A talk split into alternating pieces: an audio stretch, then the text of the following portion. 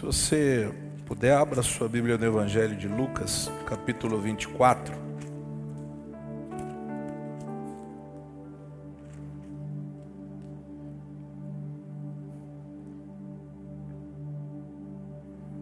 Lucas 24, 30 a 32, diz assim: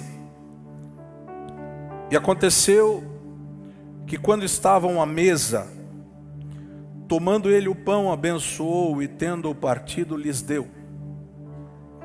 Então se lhes abriram os olhos e o reconheceram, mas ele desapareceu da presença deles.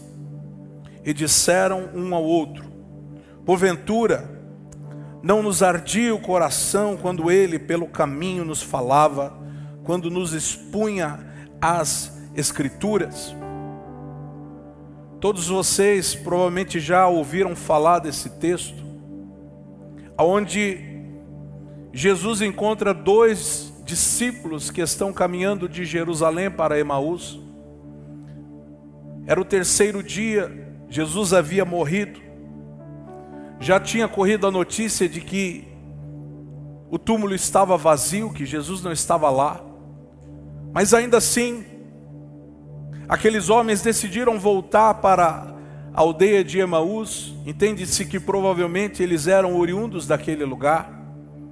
A Bíblia não cita os dois nomes, cita um nome só. O nome de um era Cleófas. E ele e mais outro, ou ele mais outra, não sei se era sua esposa, estavam voltando para Emaús. E aqui, querido, o Senhor estava nesta manhã em oração, enquanto nós estávamos orando, o Espírito de Deus falou ao meu coração: uma experiência com Jesus muda tudo. Diga comigo, uma experiência com Jesus muda tudo. Agora fala com vontade. Vocês estão bem caidinho hoje. Vamos lá. Uma experiência com Jesus muda tudo. O ser humano ele vive em busca de experiências. A vida é uma jornada de experiências. É uma experiência, que bom te ver, Wallace. Tá tudo bem? Show de bola. Uma experiência marca a sua vida. O homem vive em busca de transições e de mudanças. A vida é uma vida sem graça quando não se tem experiências. Então, eu faço uma viagem, é uma experiência. Então eu compro algo novo, é uma experiência. Então eu começo um relacionamento, é uma experiência. Eu começo uma faculdade, é uma experiência. Eu mudo de trabalho, eu mudo de função, eu sou promovido, tudo é uma experiência. E as experiências elas nos, elas nos movem, nos promovem. Porque senão a vida fica sem sentido. E esses homens tinham tido uma grande experiência e aquilo acendeu a, a, grande esperança da vida deles de que Israel seria livre para sempre dos romanos. Quando Jesus aparece no cenário, então eles começam a acreditar que está chegando o fim daquela escravidão, daquele domínio romano sobre Israel. E Jesus então cumpre o seu propósito, cumpre o seu chamado, a sua vocação e morre. Quando Jesus morre, parece que o mundo daqueles homens vai ao chão, desaba. Quantos de nós já não passamos por coisas assim? Quantos de nós já não depositamos a nossa expectativa e a nossa força em coisas que não deram certo? Quantos de nós esperávamos algo e de repente aconteceu outro? Sabe por quê? Porque a vida na terra é marcada por experiências, por histórias que constroem a nossa vida, o nosso ser, o nosso caráter, a nossa personalidade. O texto diz, o mesmo texto, só que em Marcos, nós chamamos de evangelhos sinóticos, porque eles contêm as mesmas histórias. Marcos 16, 12 diz: Naquele mesmo dia, que dia? Diga comigo, domingo, o terceiro dia. Quando as mulheres foram no túmulo e viram que estava vazio, tiveram a experiência de um anjo falar, pastor Johnny, por que, que vocês estão procurando entre os mortos aquele que vive? E elas chegaram contando, e mesmo assim, eles decidiram, naquele mesmo dia, eles começaram a migrar, a voltar, a retornar para Emaús. Eu diria, talvez, sem medo de errar, que aquele dia foi o dia mais decepcionante da história daqueles homens. Você consegue imaginar isso? Toda expectativa em Jesus de que agora vai dar certo, agora vai, agora vai acontecer, e de repente Jesus morre. Parece que eles estavam vivendo outra vez a experiência de Icabode, foi-se a glória de Deus. E agora? O que, que a gente vai fazer? E sabe, queridos, eles começam a andar, a andar, a andar. A Bíblia diz ali no versículo 13 que era 60 estádios de distância. Isso na nossa na nossa medida seria uns 11 quilômetros mais ou menos. E sabe o que eu entendo, o que eu aprendo com isso? Que a primeira atitude que nós temos quando nós nos decepcionamos é nos afastar. A primeira coisa que acontece com a gente quando a gente tem uma grande decepção é que a gente começa a se afastar. A gente começa a sair do lugar onde a gente deveria estar. Jesus diz assim: permanecei em onde? Não ouvi. Permanecei em Jerusalém. E eles saem de Jerusalém e começam a andar a distância de 11 quilômetros até Emaús, por quê? Porque a primeira ação da decepção na nossa alma é nos fazer afastar. A primeira coisa que a decepção faz é nos fazer caminhar para longe, e geralmente para longe do nosso propósito. Então a gente começa se afastando de pessoas, depois a gente se afasta da igreja, e por fim a gente se afasta do propósito. Sabe, queridos, em 2004, eu sofri uma grande decepção. Eu já sou convertido há muito tempo, já faço parte do ministério há muito tempo, sou de igreja há muito tempo. Em 2004 eu sofri uma grande decepção. E então eu comecei a pensar qual que é a solução. O que, que eu devo fazer? E na minha cabeça passou: você precisa se afastar de Jerusalém. Então, empolgado ali pelos meus irmãos que moravam no outro país, Adson, vem para cá, vem para cá, vai ser muito bom, cara, não sei o quê. E aquilo começou a despertar em mim uma oportunidade. Falei, caramba, vai mudar tudo, agora vai tudo mudar porque eu vou para um outro lugar, eu vou começar tudo de novo e a gente vai viver uma vida diferente, feliz. E lá vou eu, pego o avião e vou embora. Dali um tempo, Vanessa e as crianças vão para lá também. E aquilo que no começo parecia que ia ser um paraíso começa a se transformar num inferno. Porque não é o lugar, somos nós.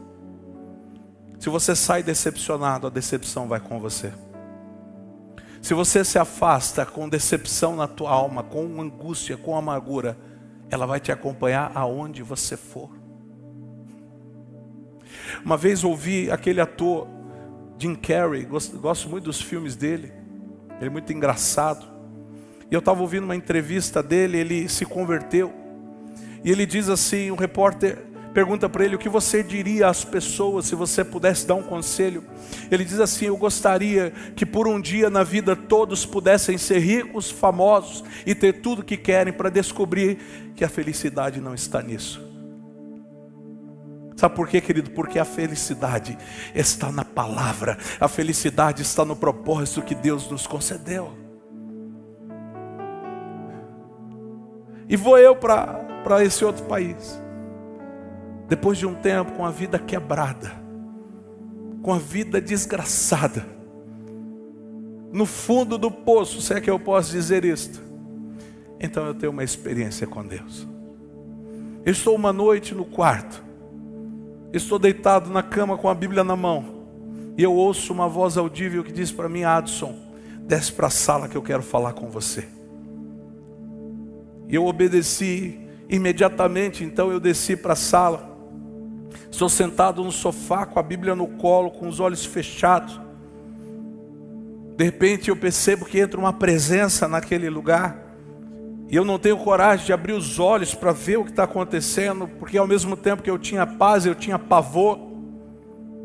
Então eu escuto uma voz audível que diz para mim: volta para o Brasil. Volta para o Brasil e vai para o lugar que eu te designei. Então tudo começa a acontecer a partir dali. Sabe por quê, querido? Porque quando nós nos decepcionamos, a primeira coisa que a gente faz é fugir do lugar que machuca a gente, sim ou não? Tem alguém comigo aqui nessa noite? Não é assim, querida? Não é assim que acontece? Sabe, Jesus marcou uma noite para você ter uma experiência com Ele. Essa noite Jesus te trouxe aqui. E Ele vai se revelar a você. Sabe, gente, a primeira coisa que passa no nosso coração quando algo dá errado, eu vou fugir desse ambiente porque esse ambiente me machuca. E agora eu quero que você pense: como você está hoje? Como está o teu coração? Como está a tua alma? Você está vivendo decepções? Está vivendo frustrações? Como é que você chegou aqui nessa noite? O que você veio buscar nessa noite? Eu estou aqui para te dizer que uma experiência com Jesus muda tudo. Uma experiência com Jesus é capaz de mudar qualquer coisa. Não importa a demanda que você tem no teu coração, Jesus diz assim: demandai-me, demandai-me as vossas questões, demandai-me aquilo que está no coração de vocês. Não tem problema você ser honesto, não tem problema você ser sincero. Não tem problema você dizer está doendo Jesus. Não tem problema você dizer eu não aguento. Não, tá, não tem problema você ser sincero diante dele. Sabe por quê? Porque ele compreende. Sabe qual é o nosso problema? A gente é orgulhoso demais para dizer que não aguenta. A gente veste uma roupa de crente, de cristão, e diz assim: não, eu não posso ter problemas, eu não posso passar por lutas, porque isso não é coisa de gente de Deus, pelo contrário. As aflições deste tempo presente nem se comparam com a glória que há de ser revelada. Pedro diz: Ei, você está passando por um momento de, de, de tribulação, de adversidade, não se espante, não é só com você. Isso está acontecendo ao redor do mundo, com todos os irmãos, sabe por quê? Porque nós estamos nos últimos dias. A boa notícia é o que está escrito em Romanos: aquilo que o olho não viu, aquilo que o ouvido não ouviu, aquilo que jamais chegou, subiu ao coração do homem, subiu ao teu coração, é o que Deus tem preparado para a tua vida. E eles saem de Jerusalém, que significa lugar de paz, habitação de Deus, e vão para Emaús. Sabe o que significa Emaús?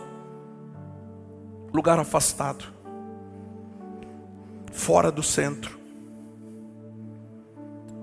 Outras definições dizem que também é rio quente. Fora do centro, fora da vontade de Deus, fora do lugar onde Deus te quer e disse para você ficar. Permanecer em Jerusalém até que permanecer em Jerusalém até que, permanecer em Jerusalém até que, mas não está dando certo, pastor. Permanecer em Jerusalém até que, permanecer, permanecer, permanecer.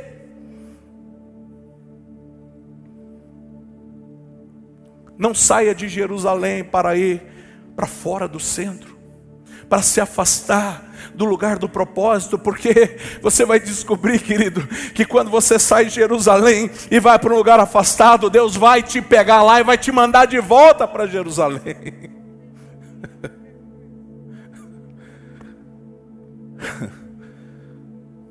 É, Jesus é tão engraçado. Quando a gente está decepcionado, a gente só enxerga as circunstâncias. Olha o que diz versículo 22 e 24, desse capítulo 24 de Lucas. É verdade também que algumas mulheres daqui conosco estavam nos surpreenderam, tendo ido de madrugada ao túmulo. Estão dizendo: olha assim, eles estão falando com Jesus, só que eles não reconheceram Jesus ainda. E eles estão dizendo: é verdade, algumas mulheres foram ao túmulo de manhã que nos surpreenderam, porque elas foram logo cedo. E não achando o corpo de Jesus, voltaram dizendo terem tido uma visão de anjos, os quais afirmam que ele vive. Gente, eles estavam falando para Jesus. Ó, oh, é verdade. Umas mulheres se levantaram cedo, surpreenderam a gente, foram lá no túmulo, tiveram uma visão, uma experiência com o anjo. O anjo disse que ele não está mais lá, mas também não apareceu, não deu notícia.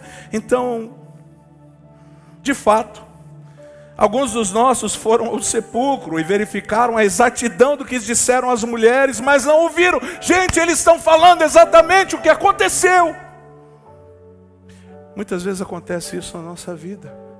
A gente está vendo sinais, a gente está vendo o que está acontecendo, a gente está vendo o que Deus está fazendo, mesmo assim a gente não crê. O anjo falou, o anjo apareceu em visão, é, mas eu acho que isso aí foi a pizza que ele comeu de noite. As mulheres foram lá, viram que ele não está lá, tiveram uma experiência. Depois, os outros discípulos foram lá, e quando a gente está decepcionado, nossos olhos se fecham e a gente não consegue enxergar mais nada. A gente só enxerga aquilo que nos decepcionou, porque Jesus tinha morrido. E Jesus era uma decepção, porque Jesus morreu. Quantos de nós não estamos assim nessa noite? Jesus mentiu, pastor John. Se alguém editar só essa parte vai ficar feio, né? Ó. O que eu quero te dizer é que a decepção é inimiga da fé. Ó, tá entendendo? A decepção ela é inimiga da fé. Olha o versículo 25 que diz: ele lhes disse. Esse era Jesus conversando com eles, eles não tinham percebido ainda. Como vocês custam a entender, e como demoram a crer em tudo o que os profetas falaram.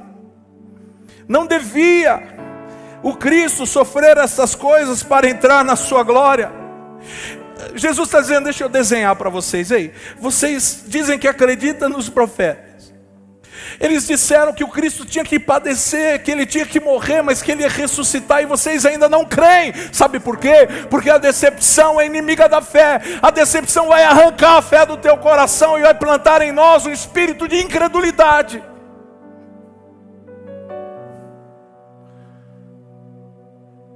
E é por isso que as coisas não estão se movendo. Porque o justo vive da fé. Sem fé é impossível quando eu dou lugar à decepção e à frustração, o espírito de incredulidade me toma. E então eu não posso agradar a Deus, e não agradando a Deus eu não posso enxergar, porque os olhos só se abrem quando eu coloco a minha fé no Senhor.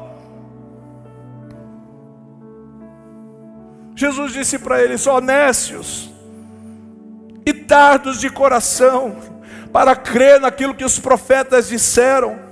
Sabe por quê, querido? Porque a questão não é só saber. Os profetas já tinham dito, eles sabiam ou não sabiam? Sim ou não? E por que, que eles não creram?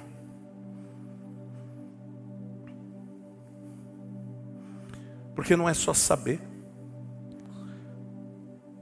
é necessário entender e crer.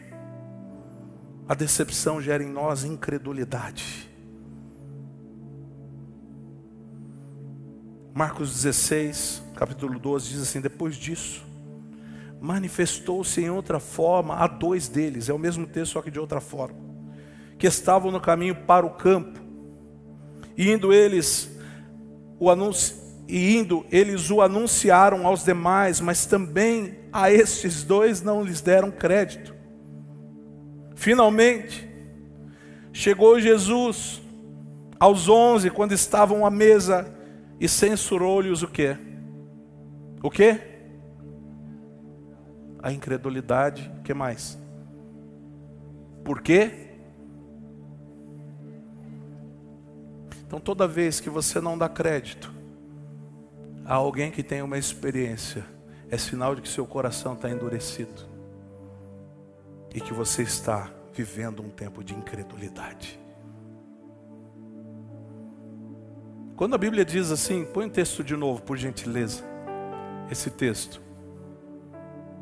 Finalmente, o que, que você entende? Demorou. Lá no final, os 48 do segundo, já com os acréscimos. Gente, Jesus é especialista nisso. Ele só chega nos 45, nos 48 do segundo tempo. Diga por quê, pastor? Porque a nossa fé é provada.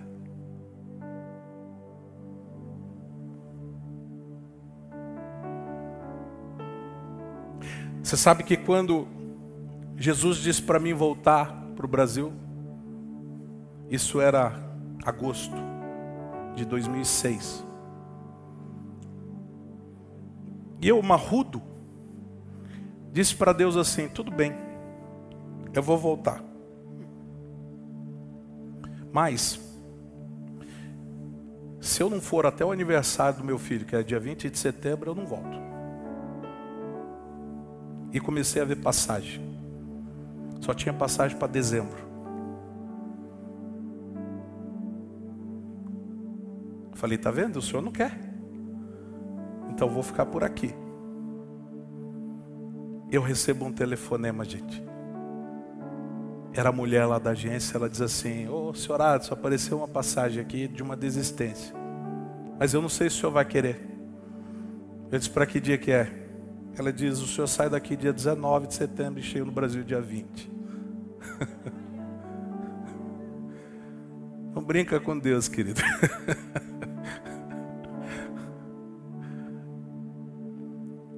Finalmente, Jesus aparece. É lá no último minuto, é, no, é quando está acabando, tudo está acabado. Então Jesus aparece e diz: Epa, estou aqui, cara, peraí. Eu te deixei até, até onde você aguentava te deixei até onde a tua fé te levava, agora eu apareci para resolver essa situação. Ele manifestou-se de outra forma para aqueles que estavam indo para o campo. E esses que estavam indo para o campo, agora chegam diante dos onze. Olha que, que loucura. Aqueles onze, tinham, alguns deles tinham tido a experiência de ir no túmulo.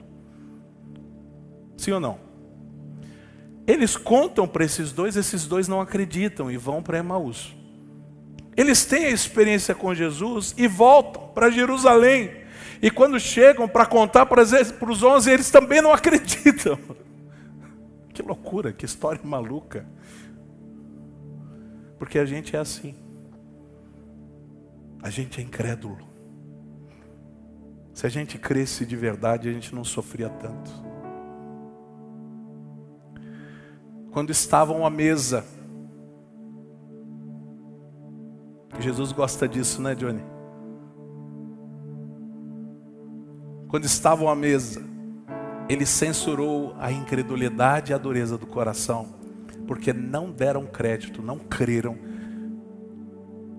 nos que já o tinham visto ressuscitado.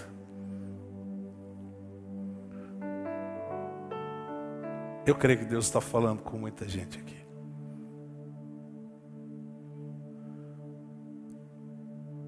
É a glória de Deus, querido, que vai nos invadindo e vai arrancando de nós toda essa dor, toda essa angústia, tudo que nos prende, tudo que nos paralisa, tudo que nos põe para baixo, tudo que nos tira do propósito, tudo que nos leva para fora, para longe de onde Ele designou. Pastor, o que, que o senhor quer dizer? Permaneça em Jerusalém Permaneça na presença de Deus. Permaneça, permaneça nele, permaneça nele, porque mesmo que você esteja no caminho de Emaús, ele vai te encontrar. Ele vai te encontrar, ele vai dizer: Ei, não é esse o caminho que eu preparei para você. Volta para Jerusalém, é porque é lá que eu vou derramar do meu espírito. Eu não disse que ia derramar do meu espírito em Emaús, eu disse que ia derramar do meu espírito em Jerusalém. Então corre para lá. Eles saíram no dia de manhã e voltaram no mesmo dia, ao fim do dia, por quê? Porque eles entendiam, não posso perder o Espírito Santo, eu não posso perder o derramar. Ele diz que vai derramar, eu não sei se é hoje, se é amanhã, não sei se é depois de amanhã, mas se ele disse, ele vai derramar, então vamos correr, prepara as coisas de novo, vamos voltar para Jerusalém, porque em Jerusalém nós vamos ser cheios do Espírito Santo.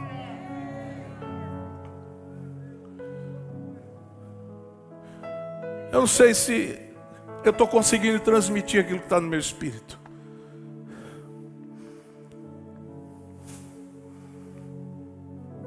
Ai, Jesus, me ajuda.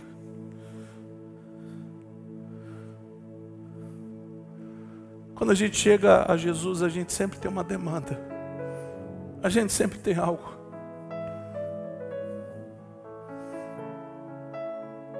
O que a gente não sabe é que Jesus não quer suprir só aquela necessidade. Ele é especialista em dar além do que a gente pede. Ele é especialista em conceder mais do que a gente pensa. Sabe aquele fim que você imaginou, ele tem melhor. Sabe aquele resultado que você estava esperando, Jesus tem melhor. O que, que eu preciso fazer, pastor? Permaneça em Jerusalém, em nome de Jesus. Permaneça na presença dEle, mas não está acontecendo nada. Ei, espera, aprenda a esperar. A palavra de Deus diz: humilhai-vos debaixo da potente mão do Senhor, porque Ele ao seu tempo vos exaltará. Isso significa qual é a maior humilhação para o ser humano? É esperar. Aprenda a esperar.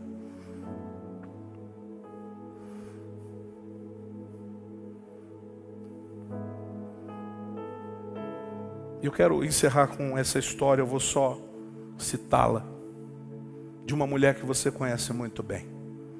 Uma mulher que saiu para buscar água num poço. Não era comum uma mulher ir buscar água no poço naquele horário. Você já deve estar cansado de ouvir essa história. Ela vai na, no, no meio-dia porque ela sabia que não ia encontrar ninguém lá. Meio-dia não é hora de tirar água do poço. Aquela mulher estava vivendo afastada de todo mundo, estava vivendo uma vida de solidão. E ela vai com seu cântarozinho, vai lá andando, o poço pega água. A Bíblia diz que Jesus estava indo para a Judéia. Mas então algo acende no espírito de Jesus e a Bíblia diz que era necessário que ele passasse em Samaria. Jesus vai naquele poço onde a mulher está. Que eu quero dizer, querida, que não importa onde você esteja nessa hora, o Espírito de Jesus está totalmente conectado e ele vai te encontrar. Ele vai te encontrar. Ele vai te encontrar porque ele vai te recolocar no teu chamado, ele vai te recolocar no teu propósito. Ele vai te reencontrar para te restaurar, para curar a tua alma, as tuas feridas. Não é tempo mais de ficar preso no passado. Não é tempo mais de ficar olhando para trás e sofrendo aquilo que já passou. E o que passou não dá para mudar, mas o que está para frente dá para mudar.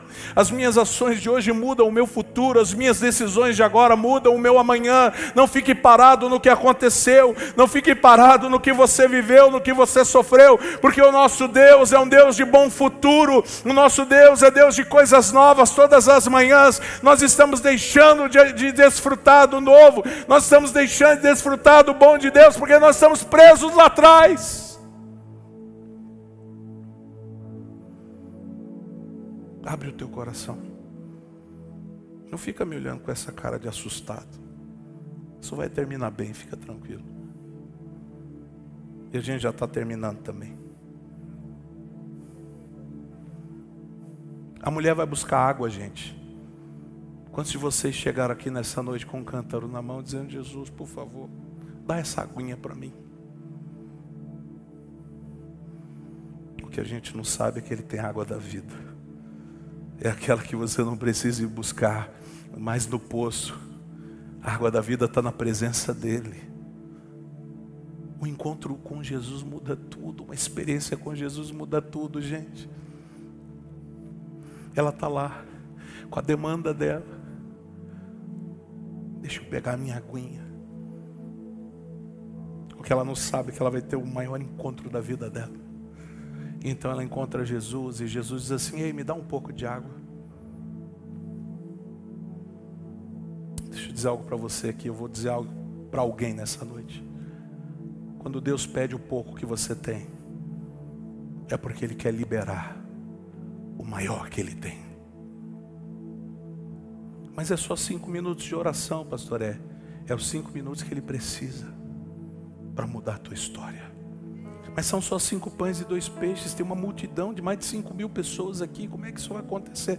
Não se preocupe com a multiplicação. Se preocupe em dar o teu coração ao Senhor. Mas é pouco, pastor, eu sei. Mas o teu pouco é muito. O teu pouco é o que Deus precisa. Ai, mas eu não consigo, ei. Eu, se eu deixar de assistir um negocinho aqui, se eu deixar de, de, de, navegar num pouquinho aqui, entregar isso ao Senhor, mas é muito pouco, é muito pouco, mas comece com pouco, porque quando você encontrar com Jesus, vai se transformar em muito. Quando você tiver uma experiência com Jesus, isso vai se transformar em muito. Só não fique parado. Só não fique achando que aquilo não vai fazer diferença, vai fazer diferença, faz diferença, porque Jesus não precisa de muito. Não é o quanto, é o que. Empenhe teu coração no pouco. Jesus dá tantos exemplos na, na palavra. A viúva que traz tão pouco aos olhos dos homens, mas tanto diante do Senhor. Ei, gente. Não fique engodado na mentira de Satanás de que Deus não aceita o que você tem.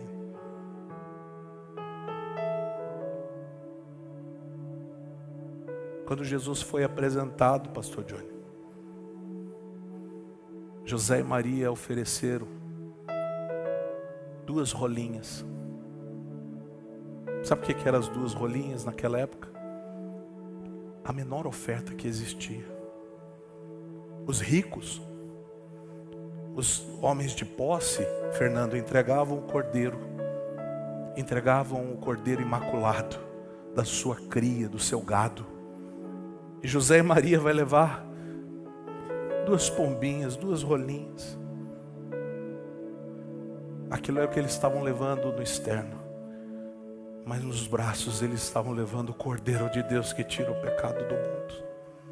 O que eu quero dizer é que não importa o que é externo, importa o que está dentro. Você quer entregar? Se você quer entregar, não importa o tamanho que é a sua entrega, desde que seja de todo o teu coração. Eles não tinham o cordeiro natural, mas tinham o cordeiro de Deus. Eles vão entregar a menor oferta que existia, mas ao mesmo tempo, eles estavam entregando a maior oferta que o mundo já recebeu a oferta de José e Maria, que estava nos braços dele, foi capaz de tirar o pecado de mim e de você, capaz de nos libertar das garras do inferno, capaz de nos transportar para o reino de Deus, foi capaz de nos livrar da condenação eterna. Ah, meu Deus. Eu estou falando com alguém aqui nessa noite.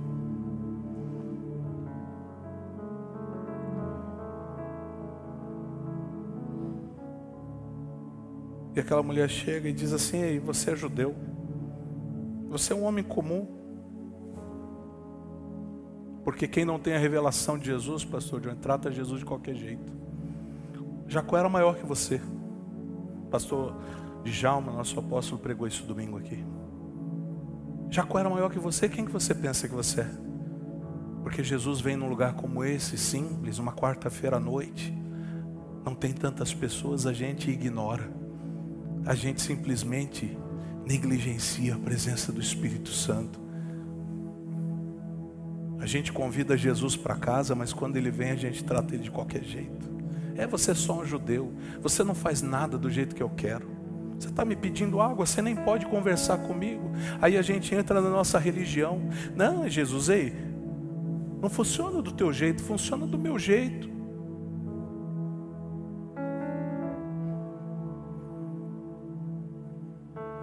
Só que aí Jesus diz para ela assim: É, mulher, eu conheço teu coração. Ela diz: Como assim? Isso aqui eu estou fazendo na linguagem street do Adson. Né? Como assim? Você já teve cinco maridos. E esse aí que você está não é. Deve ter passado um filme na cabeça daquela mulher, deve ter pensado, quem contou isso para ele? E ela ainda, num tom meio que de, de afronta, diz, é, vejo que és profeta. Porque tem gente que só quer a voz de Jesus, mas não quer o coração de Jesus. Tem gente que quer se relacionar com Jesus no nível de profeta. Se Jesus falar o que eu quero ouvir, então está tudo bem. Quando ele tocar na minha ferida, eu não vou mais dar bola para Jesus.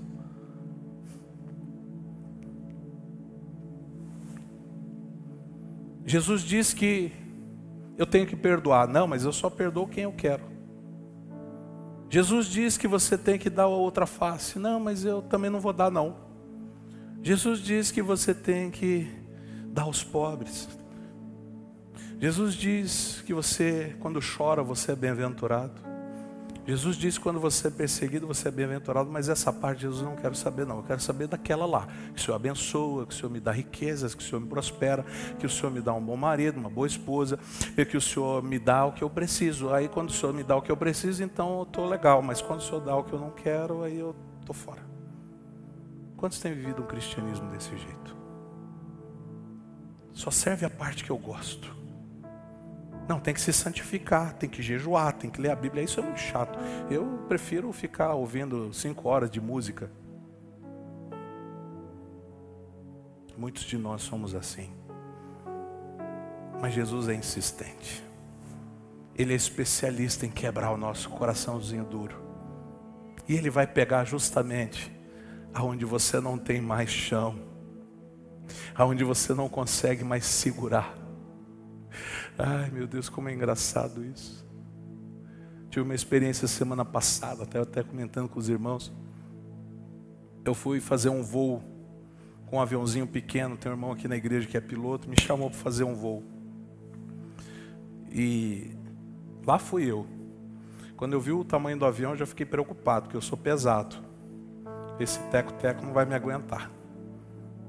E entrei, estava ele, o, o outro instrutor, eu atrás. Quando aquele negócio começou a andar, eu falei: Ai, Jesus, se for hoje, já perdoa os meus pecados, já me deixa limpo, porque eu do céu já fico lá mesmo.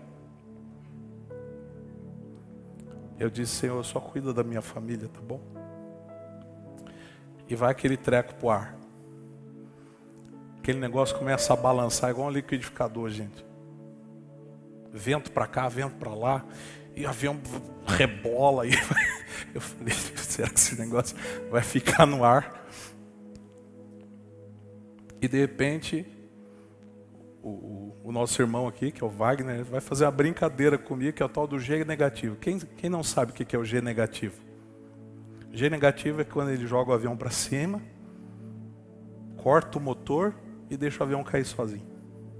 Gente, minha alma veio para fora. Eu, eu, eu assim, insti é, como que é?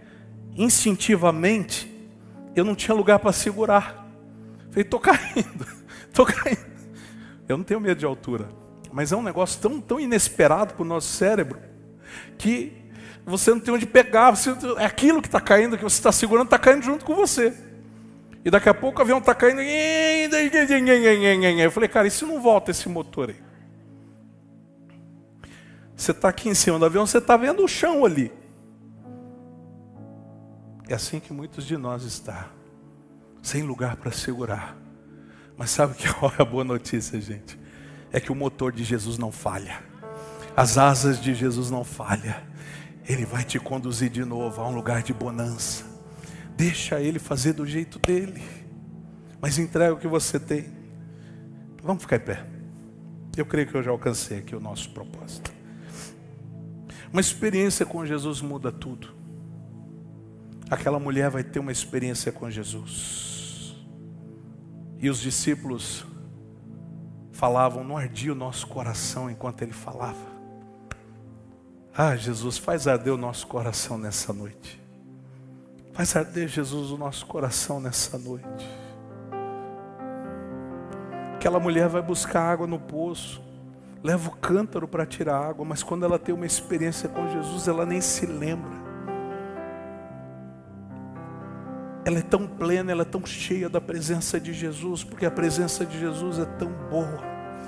A presença de Jesus nos traz segurança, a presença de Jesus nos, nos faz permanecer, a presença de Jesus nos enche.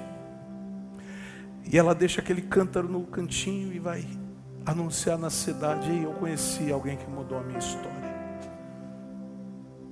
Nós nos esquecemos da nossa demanda, aquilo que a gente veio cheio de razão entregar nessa noite, porque Ele é tudo que nós precisamos. Ele é a fonte de todas as coisas. Então, quando eu encontro Jesus, eu sou pleno da presença de Deus. Aquela mulher tem uma experiência de restauração. Ela já não é mais quem ela era. Agora ela entende que há um propósito para a sua vida, ela é recolocada no propósito. Sabe, Pedro é recolocado no seu propósito. Ele está com Jesus em Cesaré de Filipe e Jesus diz: Quem dizem os homens que eu sou? Dizem: Ah, você é Elias, é tal. E vocês, quem dizem que eu sou? Pedro diz: Tu és o Cristo, tu és o Filho de Deus vivo. Jesus diz para ele: Pedro, não foi carne nem sangue que revelou, mas os céus revelaram a você e por isso Agora você já não é mais Simão, você já não é mais cana quebrada. A partir de agora você é um pedaço de pedra. A partir de agora você é um pedaço de mim. Você tem a minha essência, Pedro. Porque você entendeu a revelação de quem eu sou. Eu também revelo a você o teu propósito. E esta é uma noite onde Jesus está revelando o propósito. Se você entendeu a revelação do Cristo, se você entendeu a revelação de quem Ele é na tua vida, então Ele também vai te revelar quem você é diante dEle e por que e pelo que Ele te fez, Ele te criou. Ah, meu Deus, Pedro foi colocado na sua vocação quando ele teve uma revelação de Jesus. Quando os olhos daqueles homens se abriram em Emaús, eles disseram: Não ardia o nosso coração enquanto ele falava. Meu Deus, eu já escutei essas palavras, essa palavra tantas vezes, mas dessa vez algo aconteceu, algo mudou no meu espírito. Pedro, eu te encontrei uma cana quebrada. Jesus está encontrando muitas pessoas nessa noite, neste lugar, como cana quebrada. Mas há uma revelação de quem você é. Você não vai permanecer neste estado. Você não vai permanecer dessa maneira, porque um encontro, uma experiência com Jesus muda todas as coisas. Aleluia!